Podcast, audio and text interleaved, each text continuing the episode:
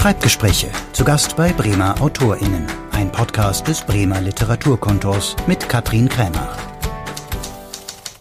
Heute führen uns die Schreibgespräche raus aus der Stadt Bremen nach Bremerhaven-Spaden, mitten rein in die Schreibwerkstatt von Johann P. Tammen. Ich fange mal gleich mit den harten Fakten an, Herr Tamm. 1944 in Hohenkirchen im friesischen Wangerland geboren, eine Gegend, in der es vor Tammens nur so wimmelt und wo es auch viele Johann Tammens gibt. Dient das P dazwischen bei Ihnen, zwischen dem Johann und dem Tammen, als Unterscheidungsmerkmal und zur Wiederauffindbarkeit des Lyrikers und langjährigen Herausgebers der Literaturzeitschrift Die Horen?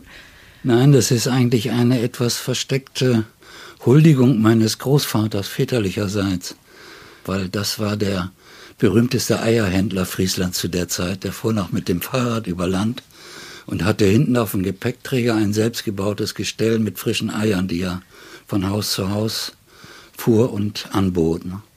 Und so wie er wollte ich eigentlich auch gerne heißen, aber man hat meinen Eltern das nicht erlaubt. Das Standesamt war ungnädig. Wir sind hier bei Ihnen wirklich in der Schreibwerkstatt gelandet und ich habe ein bisschen darauf bestanden, dass wir das Gespräch hier machen, so wunderschön Ihr Wohnzimmer ist mit dem Blick über die Wiesen, weil hier, glaube ich, viel entsteht, was Sie schreiben. Also es ist eine wohlsortierte Bibliothek und der Blick fällt auf zwei Sachen. Erstmal auf diesen schönen Blick raus, wo Pferde weiden und äh, Bäume stehen und auf eine Schreibmaschine auf eine Gabriele, die ich lange nicht gesehen habe. Das ist Ihre treue Begleiterin seit wann? Ja, das ist nicht die allererste. Die allererste Schreibmaschine steht hinter mir hier im Regal. Wir sehen, das ist eine Olympia-Koffermaschine noch, die ich ganz früh in den 50er Jahren, Anfang der 60er Jahre in einer Lehrfirma, in der ich damals drei Jahre verbrachte, von der Chefsekretärin der Exportabteilung geschenkt bekam. Denn in diese Maschine war ich regelrecht fanat als 17-Jähriger, 16-, 17-Jähriger und habe der Dame die Frage nicht erspart, kann ich die später haben, wenn ich hier mal weg bin? Und sie hat sie mir geschenkt. Ja, das ist meine allererste Schreibmaschine gewesen. Während die elektrische hier, die hat mich die letzten 30, 40 Jahre schon begleitet, ja, und die ist immer noch in Gebrauch. Es steht ja aber auch ein Computer, das wollen wir natürlich nicht verheimlichen. Aber gibt es denn manchmal das Gefühl, ein bestimmtes Gedicht kann nur auf der Gabriele entstehen oder mit dem Schreibstift in der Hand oder auf dem Computer?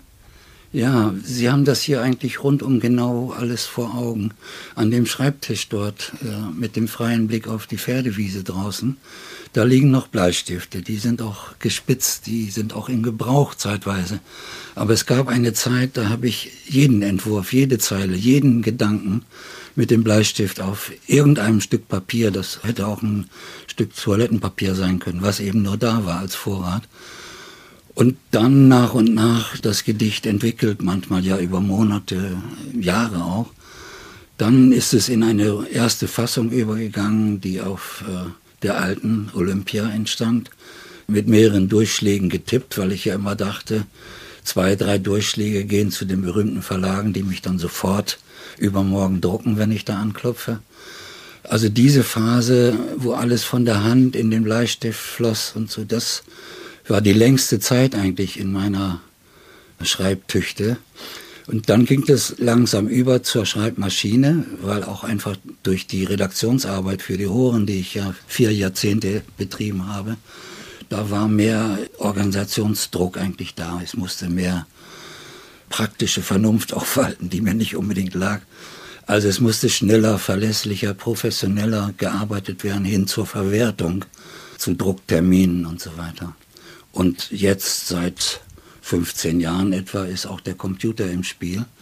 Und manches Gedicht, wofür ich früher mich selber kasteit hätte, entsteht in der ersten Fassung auf dem Computer.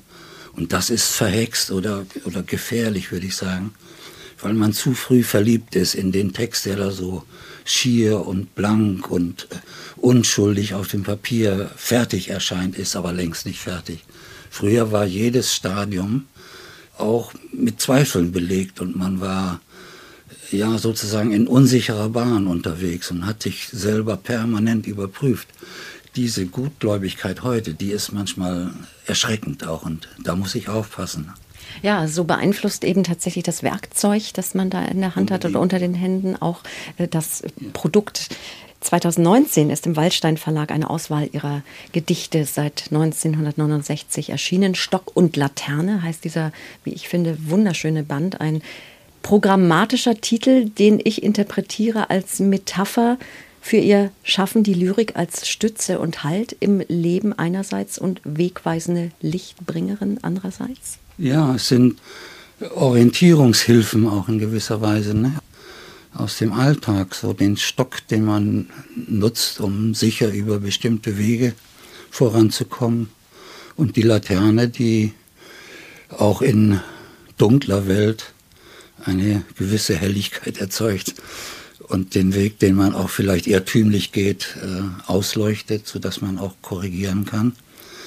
Es sind Zitatzeilen ja auch und oder wie oft bei mir Momente aus anderen mich anrührenden Gedichten, mit denen ich lebe, wie andere Leute einen Hund haben oder eine Katze, die sie lieben. Ich liebe Vorbilder auch, also eine Reihe von Autoren, die mich schon jetzt 60, 70 Jahre durchs Leben begleiten, die ich immer noch bestaune und das sind meine Vorbilder in Anführungszeichen Leitfiguren und ich bin bemüht, vieles von dem, was sie gezeigt haben, wie sie die Welt im Gedicht geordnet haben, das äh, weiterzudenken oder vielleicht noch zu verfeinern und auf jeden Fall meine Verbeugung vor ihnen zu machen und heutige Leser zu ermuntern, schaut euch um, es gibt einen so ungeheuren Vorrat an schöner, nützlicher, weiterbringender Literatur. Man kann sich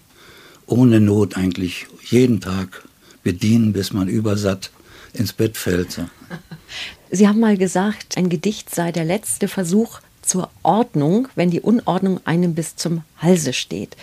Beim Leser wird ja eigentlich bestenfalls das Gegenteil von Ordnung erzeugt. Ein gelungenes Gedicht hat ja immer das Potenzial, einen auch aufzuwühlen, die Welt ein bisschen auf den Kopf zu stellen. Ja. Wie geht Ihnen das denn beim Schreiben? Ist das vergleichbar, der Schreibprozess mit einem Ankerplatz oder befinden Sie sich eher auf offener See, zuweilen mit stürmischen Böen?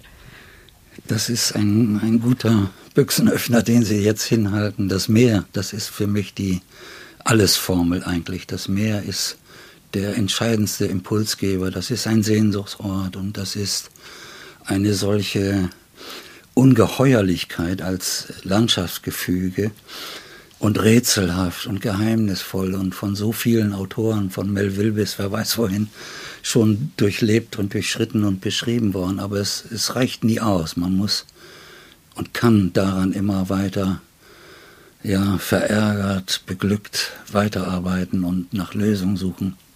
Der Schriftsteller Gerd Heidenreich hat in der Süddeutschen Zeitung einen langen, sehr schönen Artikel geschrieben über Stock und Laterne, über den Gedichtband, der bei Waldstein rausgekommen ist. Und da hat er von der See als Metaphernfass gesprochen. Das ja. scheint mir ist unerschöpflich groß bei ja. Ihnen.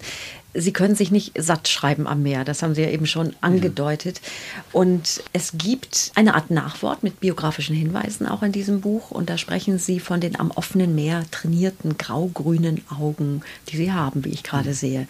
Das heißt, die Augen nehmen die Eindrücke auf und die wandeln Sie dann um in Sprache? Ja, ich glaube, manchmal ist es faszinierenderweise so, dass man das, was man sieht, auch unmittelbar übersetzt in, in Musik, in Töne oder sowas. Und in meiner Lyrik bin ich immer zuallererst auch bemüht, dass da eine äh, Melodie sich mitteilt, dass ein, ein Klanggefüge da ist, dass ein Musikgemälde einen betört und dass man über diese handwerklichen Möglichkeiten, die man so optimal wie möglich ja anwenden sollte, dass man da in der Lage ist, diesen Reichtum, der in der Sprache grundsätzlich ja schon mal angelegt ist, die Sprache ist so opulent, dass man mit ihr viele Beschreibungsformen Explosionen sozusagen auch wagen kann und die bleiben immer stimmig. Ich würde gerne den Gedanken vom Klang nochmal aufnehmen, den Sie eben erwähnt haben, weil Sie auch sagen, vor dem Schreiben kommt bei Ihnen nicht unbedingt der Spaziergang am Meer, sondern das Lesen. Sie sagen, ja, bevor Sie genau. etwas schreiben, setzen Sie sich hin und lesen Texte anderer Autoren. Ja. Mhm. Verstellt das aber nicht den Blick? Schiebt sich da nicht ein anderer Ton vor den eigenen Klang der Wörter, den Sie erzeugen wollen? Nein, es ist ja eigentlich so, dass ich quasi eine Vorratskammer betrete und ich schaue mich um, ich sehe, was ist da vorhanden, was erregt mich, was löst bei mir ganz neue Abenteuerlust aus, was äh, setzt mich in Gang einfach. Ne?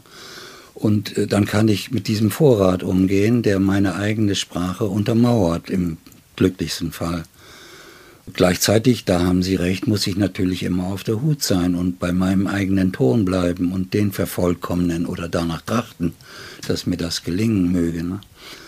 Aber ich habe das immer, das Lesen für be wesentlich bedeutsamer als das Schreiben gehalten. Ich glaube, das ist in vielen Facetten, ist ja so etwas wie Aneignung von Welt schon passiert und vielfach gelungen. Trotzdem gibt es darüber hinaus auch schon ausgelöst durch die eigene Kunst des Zweifelns oder die Überzeugung, dass der Zweifel mitregieren sollte, gibt es eben den immer neuen Antrieb auch, ne? dass man oft genug verzweifelt. Das Schreiben ist eine einsame, grässliche, quälende Tätigkeit auch.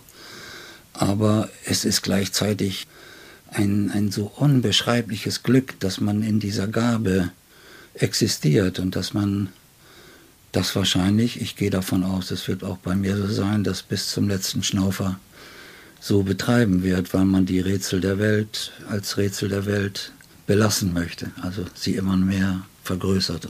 Nun war es ja überhaupt nicht selbstverständlich, dass Sie diese Gabe mal entwickeln würden. Also man könnte sagen, der Weg zur Sprache, zur Arbeit mit Wörtern war Ihnen nicht in die Wiege gelegt worden. Sie sind ländlich idyllisch aufgewachsen, auf einem Hof mit Tieren, wo es aber, ich glaube, wenig oder keine Bücher gab, oder? Überhaupt keine, nicht einmal ein Sparbuch und auch keine Bibel. Es gab überhaupt keine Bücher im Haus. Das stimmt, das wundert mich auch selber immer noch. Aber ich glaube, es gab etwas viel Mächtigeres. Wenn ich hinten aus dem Haus auf den Hof ging, war gleich linker Hand der Priel. Also ein Tief, der vom Jadebusen her weit ins Land hineinführte im Winter. Unsere Reisestrecke nach Amerika war, weil wenn das Tief dieser Priel zugefroren war, mit sehr viel Brucheis an den Kanten, was gefährlich war, dann konnte man in der Mitte auf dem geschlossenen Eis von einem Dorf zum anderen auf Schlittschuhen unterwegs sein. Und irgendwann wurde plötzlich Amerika greifbar. Und dann war man sozusagen auf dem Mississippi bei Huck Finn oder so und äh, hatte die größte Geselligkeit ne, am anderen Ort. Also für mich war die Landschaft sozusagen der Impulsgeber. Und in diesem Gewässer, diesem Priel, dieses stetige Fließen, Ebbe und Flut zeigten sich in diesem Wasserlauf. Ja, nicht? Das ist ein Tiden abhängiges Gewässer gewesen, was von der See her gespeist wurde. Und das alles hat, glaube ich, so eine Mobilität und ja, Entfachen von Neugierde bei mir ausgelöst auch. Und dann hat man früh angefangen, nach, nach Wörtern zu suchen. Auch wie, wie, das muss doch einen Namen haben. Wie heißt denn das da? Und was unterscheidet jetzt das Tief von dem Graben? Und was ist in dem Graben drin? So war, ging es, glaube ich, los. Ne? Ja, und um überhaupt aber Wege zu finden, vielleicht auf den Mississippi zu Mark Twain oder ja. wo, wo, auch immer hin, mussten Sie ja wissen, dass es den nun wieder gibt. Und den haben Sie mhm. gefunden in einer Leihbücherei in Hochsiel. Da ja. haben Sie sich auf den Weg gemacht durch die Marsch äh, und sind da gelandet und sind eingetaucht in die Welt der Bücher. Ja, und habe einfach blind drauf losgelesen. Ich habe als 13-Jähriger Kafkas Schloss gelesen und war unendlich aufgeregt und, und wollte damals sofort auch Landvermesser werden oder irgend so etwas aus dieser Kafka-Welt. Und später kam ja der große Amerika-Roman von Kafka hinzu und dann war klar, ich bin auf dem richtigen Weg. Aber dann habe ich gleichzeitig auch Schund gelesen. Billy Jenkins war ja ein Polizeioffizier, ein, ein Gangsterjäger und so in Amerika. Da gab es so Heftchenromane, die gab es aber auch in dicken Romanen in gebundener Form in dieser Landbibliothek. Und ich habe alles immer in den Ranzen gepackt und bin wieder die 12, 13 Kilometer zu Fuß nach Hause gelaufen, nach Oldorf. Und habe gelesen, wie so eine blindwütige Ratte, die alles verschlingt. Und dann habe ich es wieder getauscht. Ich finde, es ist ein wunderschönes Zitat, also Tammen über Tammen. Er las und wurde wieder der, der er war und wurde wieder der, der er war. Oder er ging ein in die Bücher und trat schelmisch die Zunge zeigend daraus hervor. Das heißt, da muss ja so eine Art Metamorphose stattgefunden haben. Was haben Sie für ein Gefühl heute, wenn Sie sagen, ich wurde wieder der, der ich war? Also Sie sind da irgendwie zu Ihrem Urkern gekommen. Da muss ja irgendwas immer in Ihnen gewesen sein, was sich nicht wegwischen ließ. Für mich kamen später auch Freunde hinzu, die künstlerisch ambitioniert unterwegs waren. Einige ähnlich wie ich als gnadenlos unbelehrbare Dilettanten. Äh, das ist ja bis heute noch so bei mir, dass ich eigentlich einen begnadeten Dilettantismus walten lasse und der mich auch immer wieder aufrecht hält und voranbringt, weil ich habe keine Regeln für meine Orientierung, die ich durchs Leben hindurch gewählt habe und die ich heute noch nutze. Das ist eine Art Blindflug, aber ich komme immer irgendwo an, wo die Erregung neu entsteht und das äh, lässt mich mobil sein, auch wenn alles andere deutlich immer hinfälliger ist. Aber Sie waren wirklich hartnäckig unterwegs. Also immerhin haben Sie mit 13,5 schon eine Lehre gemacht. Ja. Sie sind praktisch ausgebildeter Industriekaufmann ja. geworden. Äh, da sollte also der Lebensweg eher in die schnöde Welt des Geldes und des Handels führen. Nee, das war anfangs ganz einfach die Notwendigkeit, in der Familie mitzuhelfen. Auch mein erstes Geld, was ich verdiente als Lehrling, das waren damals 45 Mark im Monat. Davon gingen 46 an die Familie sozusagen. Das war auch für mich völlig selbstverständlich. Das war ein Beitrag, ein kleiner. Denn gleichzeitig hatte ich ja einen anderen Profit. Ich lernte etwas. Äh, und ich habe die Lehre eigentlich sehr genossen. Wobei am Rande gesagt, man ging durch alle Abteilungen und die für mich schönste Abteilung war die Versandabteilung. Das war das Tor zur Welt sozusagen. Da lernte ich Pakete packen, was ich heute noch leidenschaftlich gerne mache und hatte das Gefühl, wenn jetzt ein Paket auf die Reise ging, das war eine Werkzeugmaschinenfabrik auch, nicht? da wurden Zeichenmaschinen gebaut und sowas. Und die gingen nach Afrika und überall hin nach Australien. Und ich habe da immer mit solchen Augen gearbeitet. Ach, wenn ich doch jetzt mich so in ein Paket mogeln könnte, dann wäre ich übermorgen in Afrika. Ne? Das, das ist auch so ein Entzündungsmittel gewesen. Ne? Wie, wie schließt man sich diese Welt auf? Ne?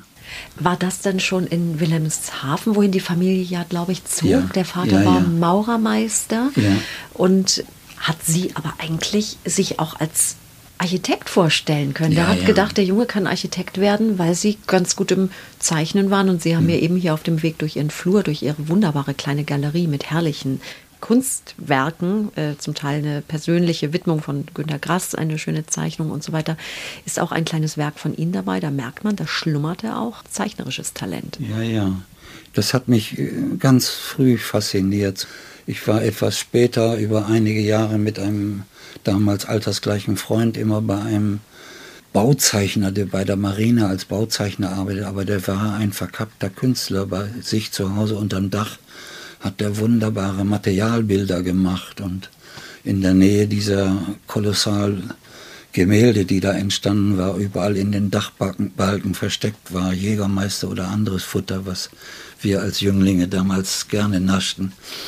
Und das war so ein Ort der Inspiration, auch weil man eben es mit Leibhaftigen zu tun hatte. Ne? Der junge Freund, der unterwegs war und experimentierte und da bahnte sich was an und das war für mich eben auch ja, faszinierend, was, wie, wie das so keimte und das zu beobachten, was aus dem Jungen so wurde. Ne? Und dann dieser alte, wie wir meinten, weise Mann, ein solider Trinker. Das waren ja kolossale Heldenfiguren auch. Ne? Und das war Inspiration vom Feinsten sozusagen. Sie haben ja noch in Oldenburg studiert, Germanistik, ja. Geschichte, Sozialwissenschaften. Sie sind dann zum Stern als Redaktionsassistent gegangen in die Abteilung Humor und Satire. Korrigieren Sie mich gerne, aber ich habe das Gefühl, dass Sie da nicht so richtig gut aufgehoben waren. Ich war die absolute Fehlbesetzung. Ja. Aber ich hatte sehr, sehr viel Glück und es war eben doch ein, ein Ort vollendeter Inspiration auch. Äh, ich war der Assistent des Ressortleiters, Pitt Kortmann, ein wunderbarer Meister seines Fachs auch, also wirklich ein Freund von Loriot und so, also der war bestens in seinem Gewerbe zuständig, während ich ahnungslos bis zur Peinlichkeit war. Und ich habe Wochen, Monate dort verbracht über sogenannten Aphorismen von Robert Lemke, die ich da redigiert habe. Das war meine Beschäftigung beim Sterben. Es war aber auch ein Lernort. Die noch wichtigere Station, muss ich dazwischen sagen, war Darmstadt. Ich bin für einen Daniel Düsentrieb, einen ehemaligen Borgward-Ingenieur, der dort als Forscher auch bei Borgward in Bremen tätig war. Und dieser Ingenieur hatte eine Erfindung gemacht und die war auch früh patentiert, nämlich einen höhenverstellbaren Boden für Schwimmbäder, die es in den Landgemeinden gab, damit die Kinder früh schwimmen lernten. Und der suchte einen Werbeleiter und Verkaufschef für sein Büro Süd in Deutschland. Und das war dann echt auch ahnungslos wiederum. Und in dieser Zeit in Darmstadt lernte ich Georg Hensel kennen. Der war Feuilletonchef des Darmstädter Echos. Ein berühmter Theaterkritiker schon damals, der dann später zur Frankfurter Allgemeinen Zeitung ging. Und Hensel war mein Mentor für die ganze Darmstädter Zeit und ich durfte für ihn eigentlich jeden zweiten Tag ins Kino gehen zu Pressevorstellungen und einen äh, Vorbericht über den neuen Film für die Zeitung schreiben. Und er hat sich jeden Tag, immer wenn ich mit meinem Manuskript ankam, ein bis zwei Stunden Zeit genommen, das ist sagenhaft, um mir meinen Text zu zerrupfen oder zu verbessern oder eben dafür zu sorgen, dass der noch am nächsten Tag in der Zeitung stand. Und Hänsel wiederum war ein Nachbar von Karl Krolow, auf der Mathildenhöhe in Darmstadt. Haben Sie den kennengelernt, Krolo? Und durch Hänsel wurde ich zu, bei Krolo zum Tee eingeladen mit meinem kleinen Gedichtbündel. Also wenn Sie den Mut haben, zeigen Sie das doch mal dem Krolo. Der wird Ihnen vielleicht schon was sagen. Und? Das war meine erste Begegnung mit einem leibhaftigen, höchst renommierten Dichter.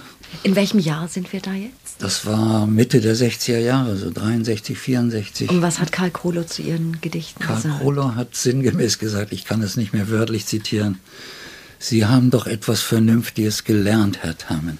Und Sie haben, das haben Sie mir erzählt, den Bruder Ihres Vaters, der ein Tischler ist und in dessen Tischlerwerkstatt sind Sie doch als Kind schon glücklich gewesen. Sie könnten Tischler werden mit Ihren Talenten. Sie könnten ein Handwerk ergreifen. Das ist immer gut. Und ich rate Ihnen, gehen Sie Ihren Weg weiter, den Sie so segensreich begonnen haben. Das ähm, war die, die Rede von Krolo sinngemäß. Ja. Desto bewundernswerter, dass Sie sich nicht haben erschüttern lassen davon. Nein, es war auch eine Ermunterung mit, mit eingebettet eigentlich. Ich habe es so verstanden. Ne? Also ich hätte nie wieder ein Schreibgerät in die Hand genommen. Ja, vielleicht gab es da auch eine Trotzreaktion bei mir. Und ich war damals äh, so weit, dass ich brannte. Ich sage, es muss jetzt ein richtiger Band entstehen. So, ne? Es waren kleinere Sachen in bibliophilen Verlagen erschienen, verstreut und so. Ich hatte einiges im Vorrat und dann hatte ich auch noch ein, zwei Flaschen Rum zu Hause, dass ich die Reststrecke für den Band in die Nacht hinein energisch vorantreiben konnte. Es entstand dieser Band.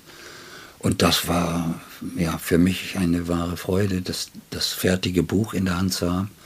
Da wurden damals 1500 Exemplare gedruckt und die waren binnen anderthalb Jahren oder so waren die verkauft, mehr oder weniger. Und ich habe mein Glück gar nicht mehr fassen können. Ne? Das war eigentlich der Beginn meiner, ein veröffentlichter Autor zu sein. Ne? Ja, also das war sowas wie der Grundstock. Es gab ja auch Preise, Autorenstipendien, ja. Preise auch später für ihre Herausgeberschaft der Horen der Literaturzeitschrift. Ja. Sie haben selbst mal gesagt, aus Tammen dem Leser wurde Tammen der Sammler, dann der Vermittler, der Kommunikator. Mhm. Sie sind ja zum Teil auch herumgereist, um ja, ein Horenband zusammenzustellen, ja, haben neun Wochen in Griechenland verbracht, um Texte von Autoren zusammenzustellen. Daher das Sammeln. Das das war auch für die Zeitschrift damals eine ganz wichtige Zäsur. Also ich habe nach dieser Zeit in Griechenland, wo ich versucht habe, die Elendsstrukturen, die äh, Janis Rizos durchlebt hatte als Gefangener des Regimes. Das war noch zur Zeit der Junta damals. Die Junta war noch äh, gerade, als ich das erste Mal im Winter dann in Griechenland war, war die gerade ein halbes Jahr in der Versenkung und verjagt. Und das neue Leben war im Aufbau sozusagen. Und in der Zeit habe ich nicht nur in Athen, sondern auch weiter im Land mit Hilfe von einigen Redakteuren und anderen Zuträgern äh, Material gesucht für Horenbände zu, zur griechischen Literatur als Widerstandsliteratur. Da wurden uns auch Texte über Günter Grass und, und Sartre und so zugespielt, die als Kassiber damals unterwegs waren. Und daraus haben wir eine zweibändige Sammlung gemacht zur griechischen Widerstandsliteratur dieser Jahre vor dem Hintergrund der Traditionen des, der griechischen Kultur und Literatur. Ne? Ja, also da waren Sie wirklich sehr, sehr umtriebig und richtig beseelt ja auch. Das war so eine Mission, Texte auszugraben, Autoren ja, bekannt ja, zu machen. Theodorakis und sowas. Also da, da ist wirklich eine Menge passiert in der Zeit und eigentlich könnte man sagen, wer für andere Literaten so sehr sorgt, der hat vielleicht nicht genügend Zeit für eigene Texte. Das hat äh, Gerd Heidenreich in diesem schon erwähnten Artikel mhm. auch betont. Der Lyriker Tammen lebt in seinem eigenen Schatten. Mhm. Haben Sie heute das Gefühl, da hätte mehr entstehen können? Nein, ich bin da überhaupt nicht unzufrieden, ganz im Gegenteil. Diese Horenzeit, das waren vier Jahrzehnte etwa und davon habe ich 16 Jahre auch eigenverantwortlich als Herausgeber gearbeitet. Die waren sozusagen meine intimste Privatuniversität. Ich habe da, glaube ich, mehr kapiert, als ich jemals an einer deutschen Universität hätte für mich gewinnen können das ist eine ganz entscheidende Phase gewesen in meinem Autorenleben auch. Da, da bin ich sozusagen satt gefüttert worden durch die Erfahrungen im Alltäglichen und auf Reisen auch. Ne? Nur dadurch sind so großartige Begegnungen. Auch ein späteres Reisestipendium für Amerika hat mich bis New York geführt, weil ich Hans Saal treffen wollte. Und bei dem war ich in acht Wochen New York war ich jeden zweiten Tag mit einer frischen Flasche Campari und wir haben geredet und geredet. Ne? Das waren Glücksmomente sondergleichen. Ne? Oder ich war bei den Redakteuren vom, vom Aufbau der jüdischen Zeitung, die später auch von mir Gedichte gedruckt haben. Ne? Das war, ich, ich war selig, dass ich so leben konnte. Ne? Weil es, mir wuchs ja immer was zu durch die äh, vielen Kontakte über die Zeitschrift war ja eine ganz andere Nähe, nicht nur zu Autoren, sondern zu Stoffen, zu Themen. Und immer wieder der Ansporn, lass dich drauf ein, nicht? lehn dich nicht zurück und so. Das war eine ganz ergiebige und wichtige und fröhliche Zeit. Auf jeden Fall war Ihr Thema ja, wir haben es vorhin gesagt, äh, im Schreiben immer wieder oder ganz viel auch das Meer. Und ich finde, zum Abschluss unseres Gesprächs, Johann Petam, sollten wir jetzt unbedingt mal eins Ihrer Gedichte hören?